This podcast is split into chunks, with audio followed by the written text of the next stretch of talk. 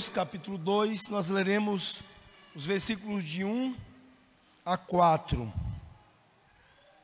Hebreus capítulo 2, versículos de 1 a 4, diz assim a palavra do nosso Deus. Por esta razão, importa que nos apeguemos com mais firmeza às verdades ouvidas, para que delas jamais nos desviemos. Se, pois, se tornou firme a palavra falada por meio de anjos, e toda transgressão ou desobediência recebeu justo castigo, como escaparemos nós se negligenciarmos tão grande salvação, a qual, tendo sido anunciada inicialmente pelo Senhor, foi-nos depois confirmada pelos que a ouviram, dando testemunho juntamente com eles, por sinais, prodígios e vários milagres, e por distribuições do Espírito Santo, segundo a sua vontade. Vamos orar, queridos. Senhor nosso Deus e nosso Pai, ó Deus, nós estamos com a tua palavra aberta, Senhor, e para ouvir a tua voz, Senhor, para ouvir o Senhor nos falar através desta palavra, que em sendo lida já nos abençoa, já é graça para os nossos corações mas que agora será explicada e aplicada para o bem das almas dos teus filhos e das tuas filhas. Mas aquilo que nós entendemos, Senhor, agora é que dependemos de Ti, Senhor. Dependemos da direção poderosa do Teu Santo Espírito para que esta palavra possa ser entregue com fidelidade. E para que o mesmo Espírito, ó Deus, ele a entregue aos corações dos teus filhos e filhas, fazendo ela descer, ó Deus, ao mais profundo dos seus corações, para que possam ser transformados, saindo daqui esta noite com suas almas animadas, encorajadas e corrigidas, ó Deus, quanto aquilo que tem falhado, aquilo que tem sido desagradável, Senhor. Por isso nós te pedimos, ó Deus, que tu nos conduzas, ó Pai, por meio da direção poderosa do teu Santo Espírito. E o pedimos no nome de Jesus, o nosso Senhor e Salvador. Amém. Meus irmãos, o versículo 1 diz que, portanto, devemos dar a mais zelosa atenção às coisas que ouvimos. Nós poderíamos dizer que aqui o autor está querendo dizer que nós devemos dar atenção firme, séria e sincera às coisas que ouvimos.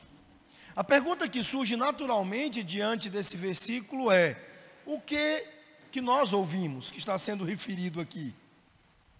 O conteúdo do que ouvimos pode ser resumido em uma palavra: Evangelho. Ouvimos o Evangelho. Ouvimos e aprendemos já neste início de carta, no capítulo 1, sobre a pessoa e a obra de Jesus. Foram estas as três mensagens anteriores. Nós vimos a melhor revelação, Cristo como aquele que é a revelação de Deus e por meio de quem o Pai tem se revelado nos últimos dias.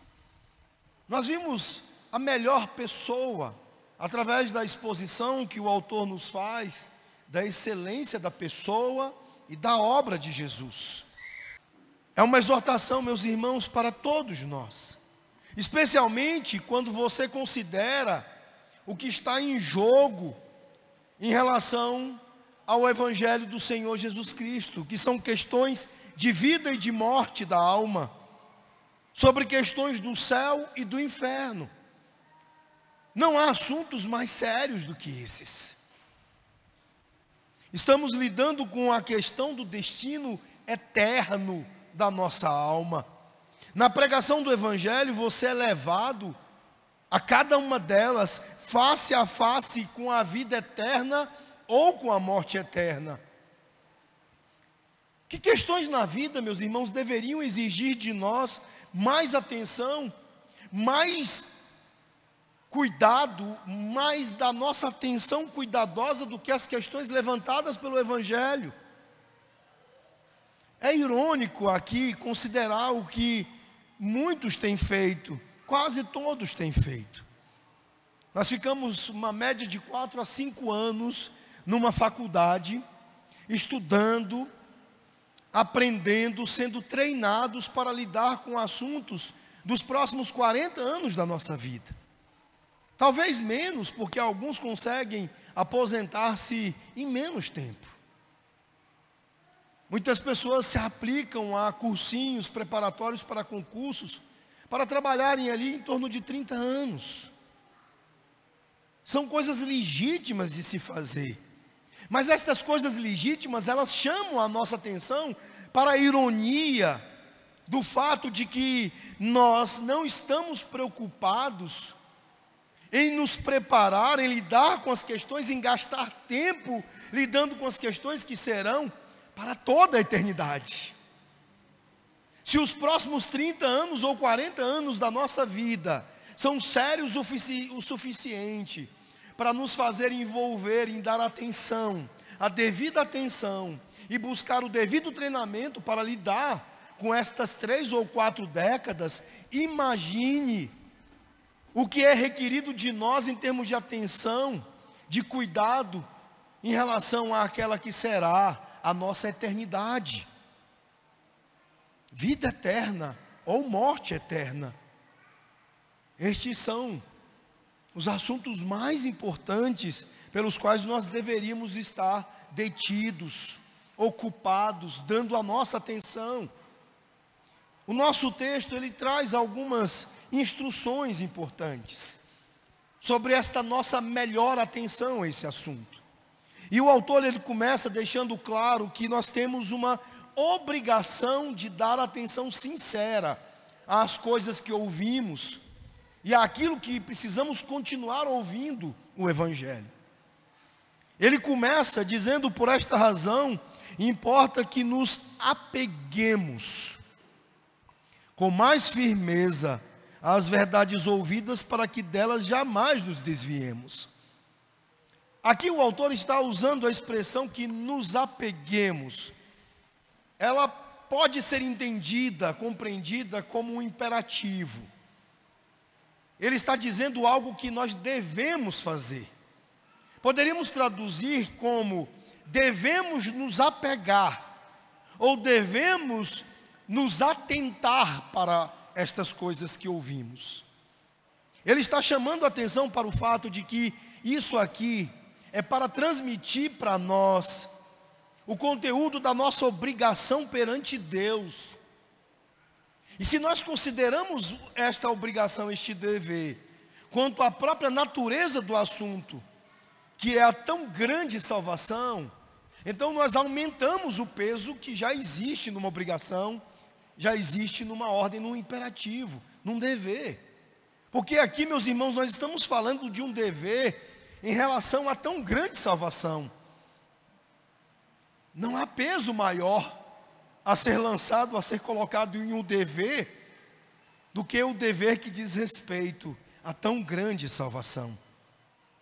Agora, eu queria que você pensasse comigo o seguinte: é interessante que essa palavra aqui, dever ou obrigação, ela, quando é colocada em termos do Evangelho, ela, e você deve estar acostumado com isso, é colocada majoritariamente de maneira abrangente a respeito das obrigações de Jesus. Cristo mesmo usa a palavra quanto aos deveres da salvação para descrever as suas obrigações em termos da aliança da graça. Como, por exemplo, lá em Lucas capítulo 9, verso 22, onde é dito que o filho deve, é obrigação dele, sofrer muitas coisas e ser rejeitado. Isso nos consola, isso nos anima saber que Jesus assumiu tantas obrigações perante Deus a nosso respeito. Ele é obrigado a sofrer, ele é obrigado a ser rejeitado, obrigado a ser morto e então ressuscitado. Todas essas, em resumo, são obrigações que Cristo assumiu para si mesmo, perante o Pai, a nosso respeito, para nos salvar, a respeito desta tão grande salvação. E se a salvação fosse realizada, então convinha que Cristo fosse feito semelhante a seus irmãos, isto é, ele se tornou obrigado a assumir a nossa natureza humana. Nisso consiste o centro, o núcleo da sua humilhação. Mesmo tendo sido encarnado, se feito carne sem pecado, o simples fato de Jesus ter encarnado, assumido uma natureza humana como nós, isso humilha. E nisso, meus irmãos, ele também se tornou obrigado a passar por tudo o que nós antes éramos obrigados a passar. Pagar pelos nossos pecados, pagar pelos nossos erros, nossas terríveis ofensas contra Deus. Então ele se tornou obrigado a assumir esta nossa natureza humana. E a salvação não poderia acontecer de outra forma, porque Jesus não teria como ser um substituto nosso se assim não o fizesse. A menos que Cristo cumprisse tal obrigação, ele não poderia assumir o preço pelos nossos próprios pecados. É isso que significa a expressão substituto vicário.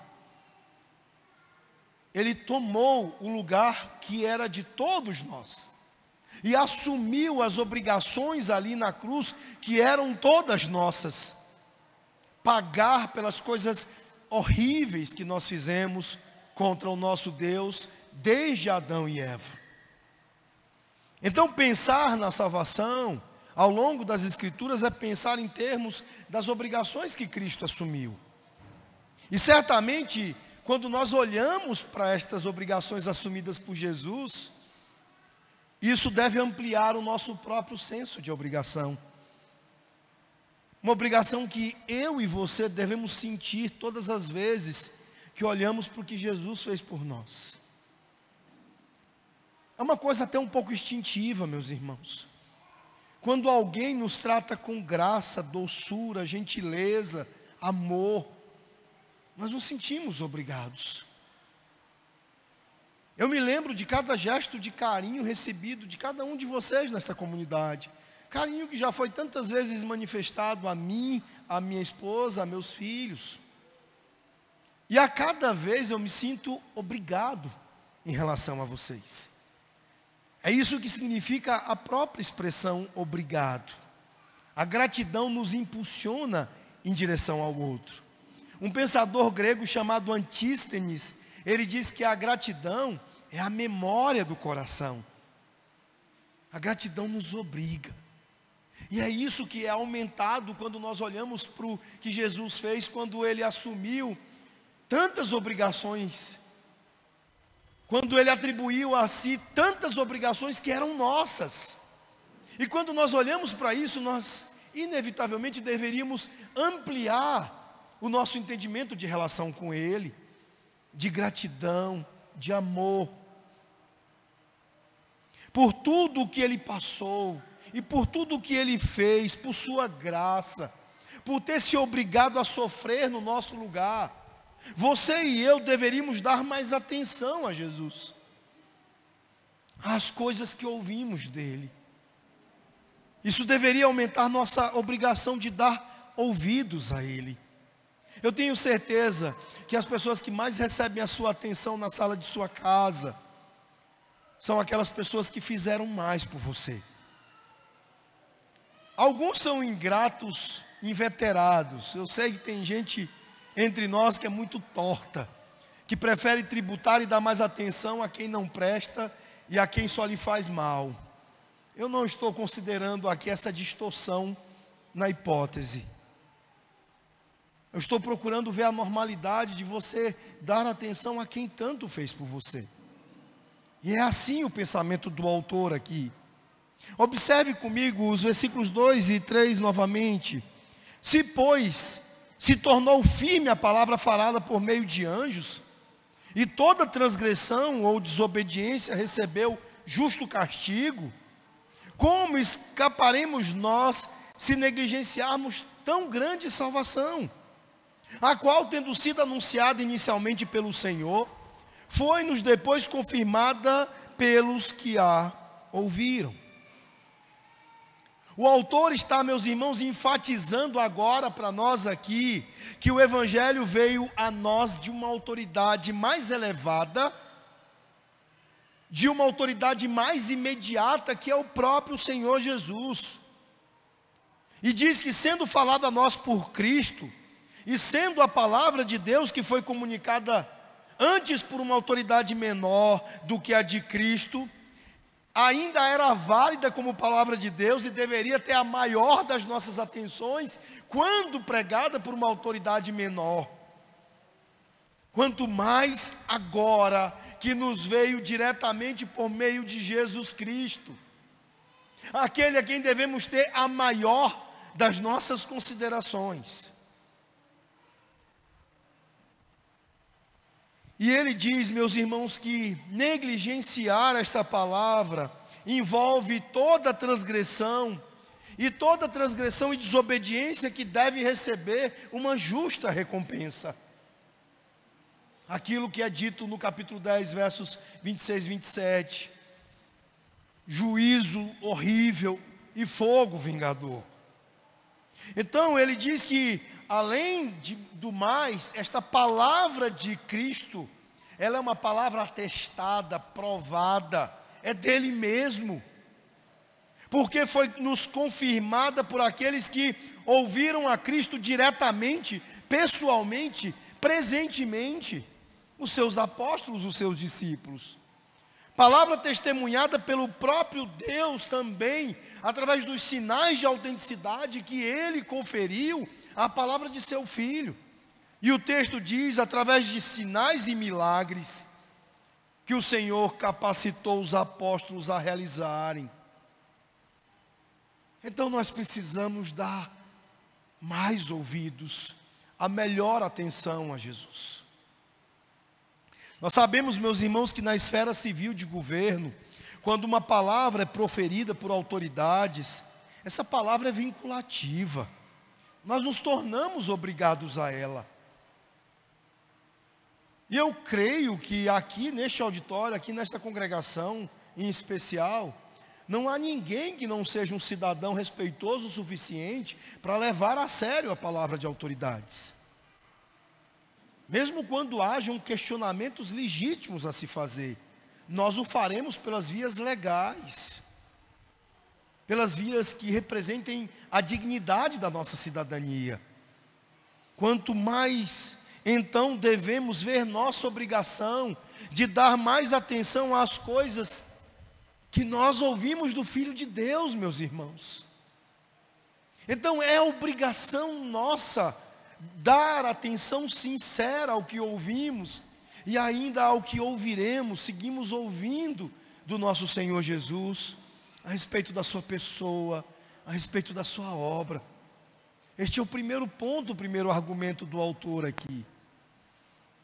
E o segundo é o argumento de como nós damos esta atenção mais séria. De maneira prática, aqui nestes versículos, nós temos as instruções, nós temos as lições que podemos tirar daqui de como nós prestamos, como nós damos essa atenção. O que, que significa dar atenção sincera? O dever aqui pretendido é uma aplicação do coração a ela. Concentração fixa e séria dos pensamentos sobre o que nós ouvimos. Quando no verso 1 ele diz: importa que nos apeguemos com mais firmeza, ele está apontando para algo que não é superficial, mas para algo que nos alcança de maneira mais profunda. E esta maneira mais profunda, meus irmãos, é a aplicação do coração. É exatamente a maneira como Davi nos expõe a relação com a palavra, a maneira de ouvir a palavra, lá no Salmo 119, quando ele diz: Eu guardo no coração as tuas palavras para não pecar contra ti. Porque se você quer dar uma atenção séria, você não vai guardar de maneira tão fácil de ser esquecida, arrancada da sua mente. Nós temos uma facilidade grande de as coisas entrarem por um ouvido e saírem pelo outro. E por isso mesmo que Davi diz que quando nós temos uma atenção sincera e zelosa e cuidadosa, o lugar de guardar é aqui no coração. Por isso que Antístenes, ele proferiu uma das expressões mais gloriosas ditas por um dos antigos filósofos, quando ele disse que a gratidão é a memória do coração. Porque sob o risco de se perder, quando você tem boas lembranças daquilo que foi a bondade tornada real na sua vida, é melhor lugar você jogar para o profundo do seu coração, porque lá estará bem guardado. E como é que nós aplicamos ao coração essa melhor atenção? O William Gaudi, ele nos dá algumas dicas. Ele diz que, é, aqui ele está falando, quando ele diz nos apeguemos com firmeza, ele está dizendo: olha, isso refere-se a uma concentração fixa e séria dos nossos pensamentos. Eu já tenho ensinado há bastante tempo para vocês sobre como é a estrutura do coração. O coração são a soma das nossas intelecções, o pensamento, o conhecimento das nossas afeições, afetos nossos, emoções e das nossas volições, a nossa vontade. Então, começando por esta primeira área do coração, nós precisamos concentrar-se fixamente nas coisas que nós ouvimos, de maneira séria, colocar os nossos pensamentos no que ouvimos, sobre o que ouvimos. Depois nós precisamos colocar as nossas afeições sobre estas coisas, sobre o Evangelho. E finalmente a vontade precisa se entregar ao Evangelho, precisa ceder ao Evangelho, trazendo o homem desta forma em santa conformidade, ele todo, ele inteiro, ao Evangelho. Portanto, isso compreende, em outras palavras, a dizermos o seguinte: envolve o conhecimento da palavra, a fé na palavra, a obediência na palavra com o devido respeito à palavra. Eu queria considerar-me considerar aqui é, um pouquinho mais, me ater um pouquinho mais a cada uma destas formas aqui, para que fique claro para vocês de maneira prática como vocês darão mais atenção e melhor atenção a Jesus. Sobre esta concentração fixa e séria dos pensamentos, Primeira coisa que eu quero deixar claro é que vai além da leitura casual da Bíblia. É estar mentalmente focados no que Deus está dizendo na Bíblia. É estar alerta e aplicar a nossa concentração na leitura de uma maneira que nós podemos dizer que você está fazendo suar o seu cérebro. E aqui eu quero usar da figura daqueles que são da academia eu ainda vou chegar lá, ainda serei igual vocês, de ter o bom hábito de academia, malhar o corpo, porque é um hábito saudável, não apenas dá saúde ao corpo, mas uma hora você percebe que há efeitos até sobre a mente. Você fica mentalmente mais disposto.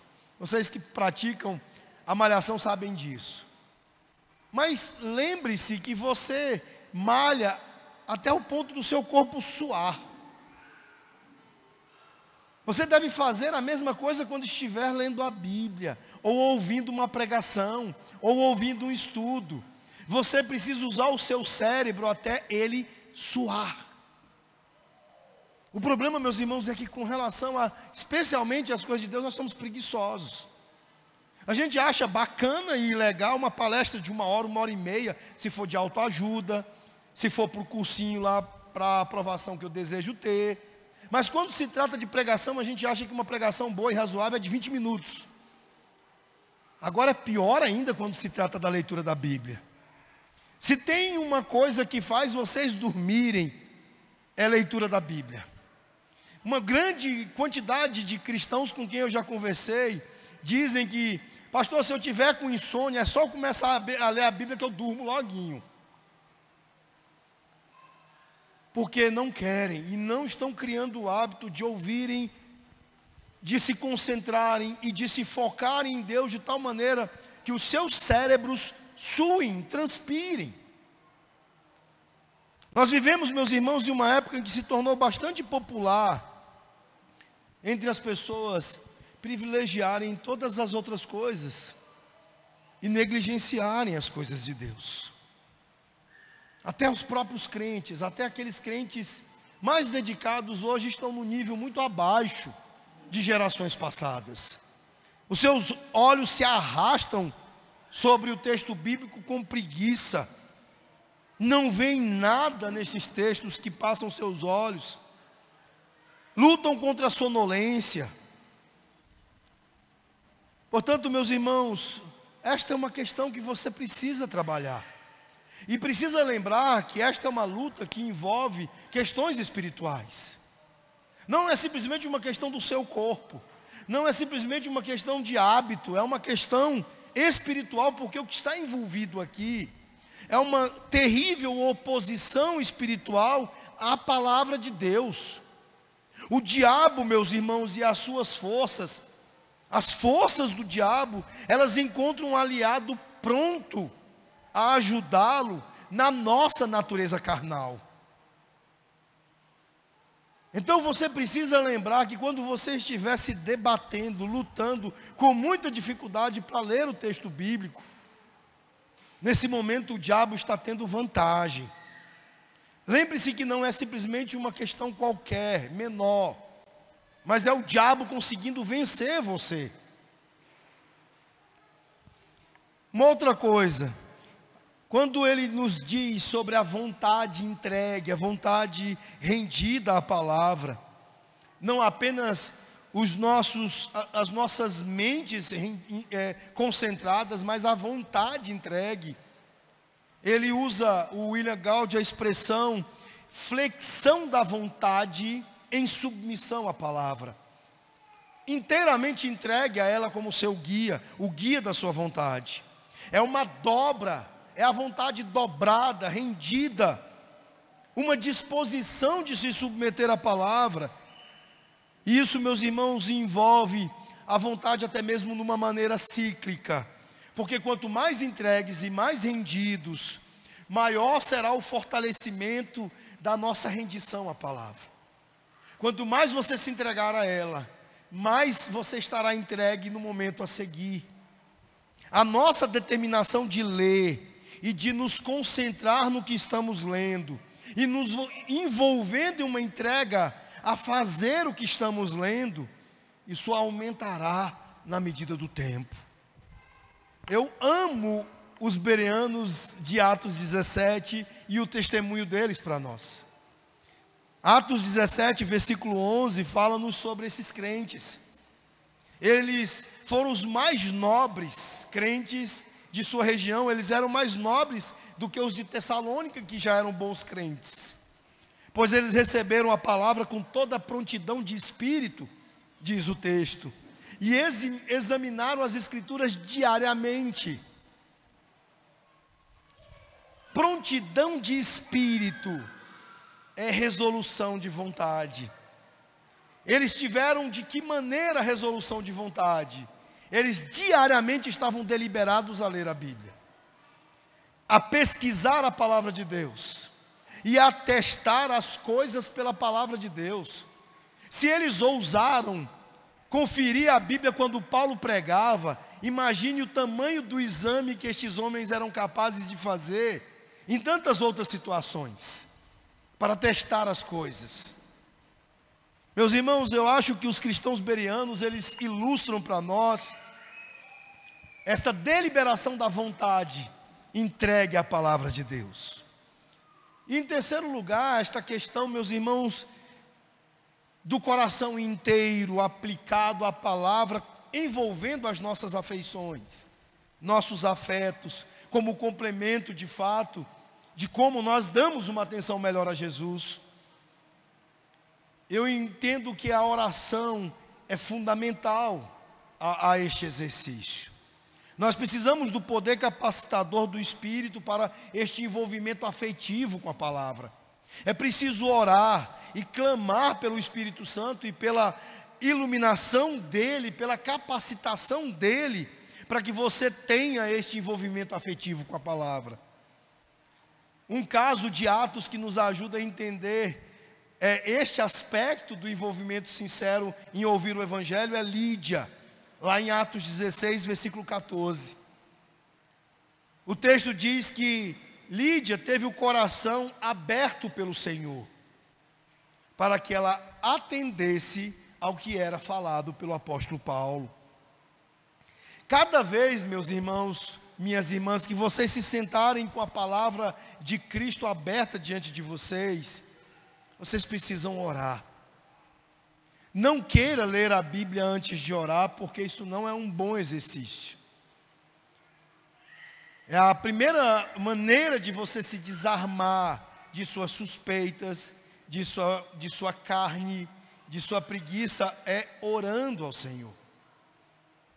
E uma maneira de orar que eu gostaria de sugerir a vocês seria a seguinte: digam antes de meditar, de se concentrar, de se focar em um texto bíblico as seguintes palavras: Senhor, conceda-me o espírito de sabedoria e revelação em Sua palavra. Os olhos do meu entendimento, abre-os, abre o meu coração. Que eles sejam abertos, Senhor, para que eu possa conhecer a esperança do meu chamado e as riquezas da glória da herança de Cristo. Que eu possa ter apreço pelos santos e pela grandeza do poder do Senhor sobre a minha própria vida e meu dever para com eles. Simplificando ainda mais, você precisa orar por iluminação espiritual para que a verdade do Evangelho não fique na superfície, mas para que ela desça à profundidade do seu coração, para que ela penetre na sua mente até as profundezas do seu ser, e que você possa dizer, como o salmista Davi disse: Escondi. O hebraico traduzido por guardo no coração é semelhante a escondi. Sabe aquela criança ou, ou adolescente, eu já fui muito disso, eu escondi as coisas. Que esconde o doce preferido. A Erika sai para a rua, compra lá uns, uns good-good, uns bombons para os meninos e distribui. E aí tem aqueles que são bobinhos, escondem mal. E tem os mais espertos que escondem bem. Aí depois de 15 dias, está lá escondidinho, ele vai lá, pega, senta e vai comer de uma maneira ritualística o good-good, né, o bombom. Tem crianças que são hábeis em esconder as coisas. Davi está como uma criança hábil, dizendo que ele esconde o evangelho, a palavra, no seu coração. Então, ore pedindo a Deus essa habilidade a habilidade de esconder no seu coração a palavra de uma maneira melhor do que você esconde o seu chocolate preferido. Meus irmãos, e é bom ler a palavra, é bom meditar na palavra, mas algo mais profundo deve ser realizado. A realidade do que você entende tem que ir mais profundo, deve atingir o fundo da sua alma, porque quando a palavra chega ao seu coração, é então que a sua vida será transformada. Muitas vezes nós falamos, Senhor, Senhor, eu conheço a tua palavra e nada muda, nada muda, porque continua aqui, não desceu para cá. Esconda no seu coração o Evangelho para que você possa ser transformado. E em que, que consistirá esta transformação? No que diz respeito ao que está sendo exigido de nós aqui esta noite, significa compreender o amor a Cristo se tornando em nós uma verdadeira força motriz. Entender que em sua vida, a vida e a pessoa amorosa de Jesus, ele cumpriu todas as suas obrigações e mais a nosso respeito. Então olhe para ele, o aprecie, o ame profundamente não apenas em teoria, mas de verdade. tenha amor, gratidão, afeto, apreço por Jesus. Então se apresse em esconder no seu coração todas as coisas sobre Jesus. E priorize o exercício de tentar colocar no coração as coisas sobre Jesus. Eu tenho dito e repetido que muitos dos nossos esforços, na pouca disposição intelectual que nós temos, tem sido gasto com aquilo que está focado na nossa performance, nas coisas que nós queremos fazer, na carne, na força do nosso braço. O Instagram está cheio de curso de crentes aí que, na verdade, são terríveis e perigosos exercícios de legalismo. Se você não tem muito tempo, não tem muita energia, não gaste-os com coisas que vão fazer de você um legalista. Gaste o melhor do seu tempo naquilo que fará você ter a melhor atenção para Jesus, o melhor afeto por Jesus, o maior conhecimento de Jesus, da sua pessoa, da sua obra. Se você nunca leu uma cristologia, não gaste dinheiro com livros sobre coisas que são mais secundárias. Vá lá e leia livros sobre Jesus para se encantar com Ele, para jogar lá dentro do seu coração o máximo de coisas sobre Jesus. Tem livros maravilhosos sobre Jesus, sobre a Trindade. Tem um livro do Michael Reeves chamado Deleitando-se em Cristo, que só de falar dele, eu estou aqui arrepiado por dentro, tremendo por dentro. É maravilhoso o que lemos ali a respeito do nosso Salvador. Meus irmãos, envolver-se afetivamente com a palavra é fundamentalmente colocar nossas afeições em Cristo, em Jesus. A gratidão por Ele encherá a sua alma, porque você saberá mais do que apenas a história de Jesus que morreu por você você conhecerá a realidade de seu amor, e você vai sentir, e você vai provar naquele momento o seu amor sendo derramado em você. Esta canção que nós cantamos antes de iniciar a pregação, Sublime Amor, é das coisas mais belas que a equipe do Bob Kaufman fez e compôs. Eu não sei quanto a você, mas eu me tremo todo quando ouço-a, ou especialmente quando eu a canto. Porque naquele momento não apenas me lembro do amor de Jesus, mas eu o sinto, eu o provo. Exatamente neste momento Ele está nos amando e nos sustentar a existência de maneira tão graciosa e tão amorosa. O salmista então diz: no Salmo 119, verso 97, ó, oh, como amo a tua lei. É minha meditação o dia todo, porque a tua lei me lembra de Jesus, da minha necessidade de Jesus. Ela me leva a Jesus, ela fala-me de Jesus, aquele que perfeitamente obedeceu à lei, cumpriu todas as obrigações de tão grande salvação em meu favor, em seu favor. Um cristão, meus irmãos, deve ser capaz de dizer que o Evangelho de Cristo é o seu amor, é o seu deleite, é a sua meditação todos os dias. É, tem que ser capaz de dizer: Eu amo a palavra que me traz paz e alegria. Eu amo a palavra que me fala do amor de meu Salvador por mim. Expõe meu pecado e depois me leva a este Senhor, tão cheio de amor, para me dar perdão, para me renovar a alegria, para me dar paz, para me ensinar o caminho a percorrer, que é o caminho que é agradável a Deus Pai, a Ele próprio e ao Espírito Santo. Portanto, dê atenção mais fervorosa a Jesus.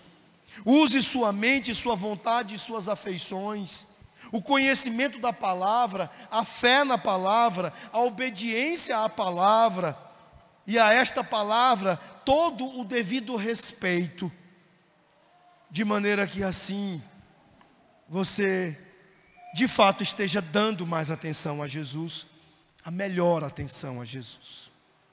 E finalmente, meus irmãos, o texto fala de consequências. Tudo isso é maravilhoso e, se negligenciado, tem-nos consequências duras, difíceis. as consequências de deixar de dar ouvidos sinceros e atentos a Jesus. No verso 1, nós vemos a consequência específica que nos é dada. Ele diz: para que delas jamais nos desviemos. Dê a maior atenção às coisas que ouvimos, para que em nenhum momento as deixemos escapar. A maneira como no grego está aqui, deixá-las escapar ou nos desviemos, ela tem sido traduzida de maneiras diferentes em várias versões da Bíblia, várias traduções da Bíblia. Algumas opções que eu selecionei para vocês, para não nos afastarmos dele, é uma dessas traduções. Ou para que não os deixemos fluir para fora de nossas mentes. Algo semelhante a um vaso com vazamentos, com furos, jorrando água para fora. Para que a qualquer momento não as desprezemos, as coisas que ouvimos, o Evangelho. Ou para não escapar inteiramente de nossas memórias. A frase que mais me impressiona nestas traduções possíveis é para que não nos afastemos dele. É uma frase que fala de descuido e certamente encontra contrapartida na palavra negligência do verso 3. Como escaparemos se negligenciarmos tão grande salvação? Há algumas maneiras pelas quais nós podemos aplicar o versículo 3 aqui. Eu resumo-as de duas formas, num sentido final e num sentido prático. Num sentido final, poderíamos aplicar da seguinte maneira: Como escaparemos da condenação do inferno se negligenciarmos esta grande salvação e simplesmente deixarmos as verdades do Evangelho escaparem de nós? Em última análise, meus irmãos, não há como escapar do inferno sem as verdades de Jesus. Se elas forem negligenciadas e não aplicadas, estaremos determinados ao inferno. Pois não há nenhum outro nome sob o céu dado entre os homens por meio do qual nós devamos ser salvos. Solos Cristos. Esta é a única maneira de salvação. Domingo que vem nós estaremos celebrando o aniversário da reforma, seus 504 anos, e esta é uma das afirmações do Evangelho através dos cinco solas. Mas também nós podemos aplicar no sentido prático, que pode ser aqui aplicado a crentes, a pessoas que estão perdendo coisas, mesmo estando salvos. Por exemplo, como escaparemos de ser dominados pelo mundo e pela carne, se deixarmos que as verdades do Evangelho nos escape por negligência? Como escaparemos do mesmo desespero do mundo e que o mundo conhece suas dores se nos tornarmos espiritualmente descuidados? Paz e alegria, por exemplo. Paz e alegria não serão nossa porção se nós não dermos a Jesus atenção suficiente. Nele e através dessa atenção, nós encontramos aquilo que contribui para a nossa paz e nossa alegria. Este é o argumento da carta aos Filipenses. Paulo deixa claro que Ele é a nossa alegria. E se você de alguma forma negligenciar, em alguma medida, atenção, cuidado com o Evangelho, você vai ver drenadas em você alegria, paz, força. Nós vimos hoje o presbítero Luiz expondo-nos sobre o papel da palavra em lidar com nossas ansiedades, angústias, com o nosso desespero. Ou seja, se a palavra é fonte de consolo, encorajamento, estímulo à paz, a ordenar os nossos afetos e, e nossos sentimentos, significa que estar se afastando da palavra significará perder o consolo, o acréscimo destas coisas e aumentar a ansiedade, angústia, dores em nossa vida. Como escaparemos também de sermos confundidos com aqueles que estão perdidos, quando não há nada sobre nós que, os, que nos diferencie deles? Porque por nossa negligência, nós estamos deixando de brilhar neste mundo da maneira que deveríamos. Como escaparemos, meus irmãos, de sermos atormentados e impelidos pela culpa, quando negligenciamos o Evangelho de Cristo que, nos, é, é, que visa nos manter livres da culpa? Diante de tanta guerra no mundo hoje, tanta coisa feia, polarização política, guerras, conflitos, disputas de todo tipo, as pessoas revelando as coisas mais feias da sua humanidade de tudo quanto é lado. Algumas pessoas têm perguntado, pastor, como é que nós lidamos com isso? Eu falei, mantendo-se próximos de Jesus, dando atenção ao seu evangelho, para sermos mais parecidos com Jesus. E não termos linguagem torpe, não sermos tão ofensivos como as pessoas têm sido umas com as outras. Meus irmãos, nos últimos anos, desde 2018, até os natais em família, as coisas pioraram absurdamente. Famílias estão rompidas. A gentileza parece que se tornou um artigo em extinção. As expressões de compaixão, de amor, de misericórdia, de generosidade estão cada vez raliando, se escasseando, e tudo isso por quê? Porque de fato, de muitas maneiras, a começar por aqueles que seriam a contracultura destas coisas, os crentes, eles estão se afastando da palavra de Deus.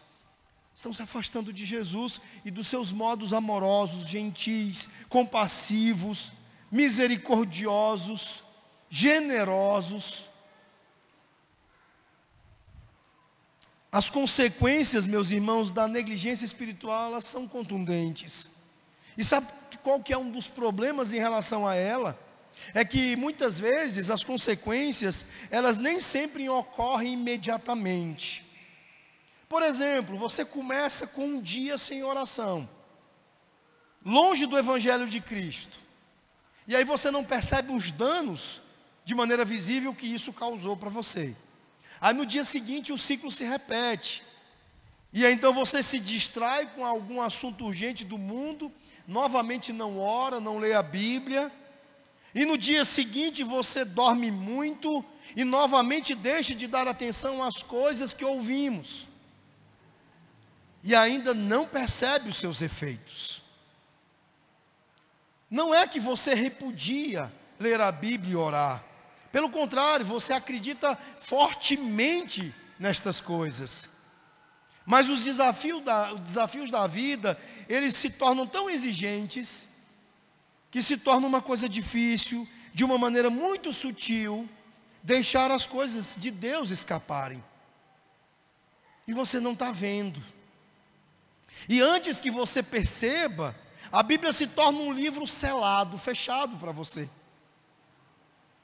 Você o negligenciou por tanto tempo que quando você tentar ler um ou dois capítulos da Bíblia, você vai descobrir que estes capítulos não têm mais nenhum efeito real sobre você.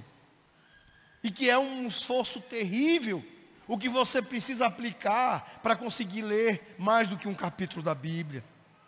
Você foi negligente, e a sua negligência foi avançando ao ponto em que você vai perdendo a sua sensibilidade espiritual. E torna-se praticamente impossível escapar de tal condição sem ajuda, sem socorro, sem os seus presbíteros, os seus pastores estarem ali pegando na sua mão e lhe ajudando. No livro Peregrino, clássico Peregrino, cristão e seu companheiro, eles são trancados no castelo da dúvida e feitos prisioneiros, mantidos prisioneiros pelo gigante desespero. O gigante ele não pretende matá-los com suas próprias mãos. Ele os impulsiona e os mantém em tal desespero que eles estão à beira de eles tirarem a própria vida. Depois de uma longa temporada de cativeiro, cristão finalmente se lembra de que existem as chaves da fé. E então ele resolve usar as chaves da fé. Ele pega a chave e ele tenta destrancar a porta do castelo da dúvida. E ele descobre que se tornou algo extremamente difícil, complicado, destrancar a porta da dúvida. Esta é precisamente, meus irmãos, a ilustração daqueles que começam a faltar os cultos. Eles dizem: Ah, pastor, eu vou só no culto da manhã, não vou no da noite. Aí daqui a pouco, por causa de um sono, uma dificuldade, uma dor que é real, mas que a opção é por escolher lidar com ela da pior maneira possível, que é deixando de ir para o lugar da graça, deixando de ir para o hospital da graça. Então você, quando percebe, começou a faltar dois cultos por mês, deixou de ler a Bíblia, deixou de orar, e quando você tentar pegar a chave da fé, para destrancar o castelo da dúvida, você se verá numa situação muito difícil. É o que acontece, meus irmãos, após um período de negligência espiritual. Fica muito difícil exercer a fé, porque você passou muito tempo sem exercê-la.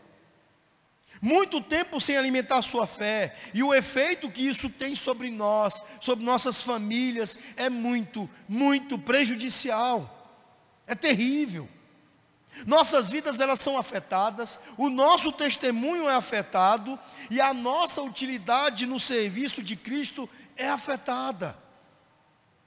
Portanto, meus irmãos, o que temos diante de nós nesta noite é um alerta muito sério, muito grave, muito importante, inclusive para muitos da nossa família, da nossa comunidade da fé. Alguns de nós estão aqui há meses sem vir cultuar ao nome do Senhor. E já devem estar experimentando coisas terríveis, consequências terríveis por causa disso. Eu fico imaginando que a falta aos cultos é apenas a ponta do iceberg. Porque se aqui no hospital, que é lugar de tratar os doentes, os enfermos, aqui que é lugar de acolhimento, de tratamento, de consolo, de encorajamento, de ajuda, não está pisando o pé, quanto mais coisas que são desafiadoras até para quem tem vindo aqui todos os domingos aos cultos, como a firmeza para estar meditando profundamente nas Escrituras e orando constantemente. Suas vidas devem estar devastadas pela falta de fé, pelo desespero, pelo castelo do desespero. Nós devemos, em vez de deixar as coisas nos escaparem por negligência, devemos dar mais atenção àquele que é tão precioso para nós, que é a maior autoridade do universo, o nosso Salvador, o amado das nossas almas. Ele é uma pessoa para mim melhor do que a minha esposa, do que os meus quatro filhos, do que a minha mãe, do que as minhas irmãs, porque eu não terei vida, nem mesmo terei vida adequada, vida em abundância, vida com paz, alegria com a minha esposa, meus filhos, sem Jesus. Não há vida que vale a pena sem Ele. Há pessoas deixando de estar aqui para estarem com ímpios. Há pessoas dando as costas para Jesus, negando atenção a Jesus, para estarem com pessoas que lhe ajudarão a caminhar mais firmemente para o precipício, com conselhos perversos, com conselhos maus, se tornando junto com eles cúmplices da perversidade, da maldade, ajudando você a se manter distante de Jesus e se alegrando com a sua tragédia, e rindo nas suas costas, porque está alimentando o desespero na sua vida, alimentando a depressão, a ansiedade, as dores na sua vida. Devemos dar mais atenção a Jesus. Cristo cumpriu todas as suas obrigações para conosco. Agora nós devemos, em nossa vez, cumprir nossas obrigações para com Ele. Nós fazemos isso, meus irmãos, ouvimos esta noite, dando atenção sincera ao, ao, ao, que aprendemos sobre Sua pessoa e sobre a Sua obra. Nós nos dedicamos, nossas mentes, nossas vontades, nossos afetos, nossos corações a Ele, comungando com Ele em Sua palavra, por meio da oração, da adoração. Que o próprio Cristo, então, meus irmãos, nos livre do nosso descuido. Que Ele nos dê a graça de não sermos negligentes em dar a melhor atenção para Ele, trazendo à nossa mente e coração tudo o que Ele fez por nós. Daqui a dois domingos nós teremos novamente a ministração da ceia do Senhor. O sacramento será ministrado. Banquete de Jesus, a melhor das refeições da vida. Muito melhor do que coco bambu, muito melhor do que o zu, muito melhor do que qualquer outro. Comece desde já a ansiar por esse momento. Comece desde já a desejar pelo primeiro domingo do mês e pelo momento que você estará aqui tomando a ceia na presença de Jesus. Alguns irmãos dos faltosos estão há meses sem tomar a ceia do Senhor. E o meu coração está dilacerado, partido, arrebentado por saber que eles sequer sentem falta. Isso significa que eles estão dando a pior das atenções a Jesus. E eu clamo por nós, por vocês, por todos eles, por todos os crentes em todos os lugares que Jesus nos dê a graça e nos ame ainda mais para retirar-nos do nosso descuido, da nossa negligência, da nossa pouca atenção por Ele. Que nós possamos dar a nossa melhor atenção a Ele. Vamos orar. Senhor nosso Deus e nosso Pai, ó Deus, bendito seja o Teu nome, Senhor. Louvado seja o Teu nome, porque Jesus é o sol da justiça ele é o Senhor das nossas vidas e o amado das nossas almas, o nosso grande Salvador e Senhor. Bendito seja o Senhor Jesus que cumpriu todas as suas obrigações, atribuídas a si mesmo pelo seu amor, cumpriu para que pudéssemos, ó Deus, agora não apenas estarmos salvos, vivendo a verdadeira vida e destinados à vida eterna, e postos, ó Deus, para viver em alegria e paz, mas também para dar a Ele o cumprimento das nossas próprias obrigações. Gratidão, amor, o melhor da nossa atenção a Ele. Dê-nos a graça, que o Teu Santo Espírito nos constranja, que Ele exorte-nos, que Ele nos convença do nosso pecado, do nosso descuido, da nossa negligência e nos faça olhar para Jesus, nos assentar com Ele e dar atenção a Ele. Que o nosso coração se encha de amor por Jesus, que nos amou de maneira tão impressionante, de maneira salvadora, ao ponto de dar a sua vida por nós. Depois de sofrer todos os escárnios, dores e humilhações por nossa causa, ele finalmente deu a sua vida por nós e nos deu vida, ressuscitando dentre os mortos, para que pudéssemos viver eternamente nele. Bendito seja o Cordeiro de Deus, o Senhor Jesus, o nosso Salvador. É no nome dele, Pai, que oramos. Amém, Senhor.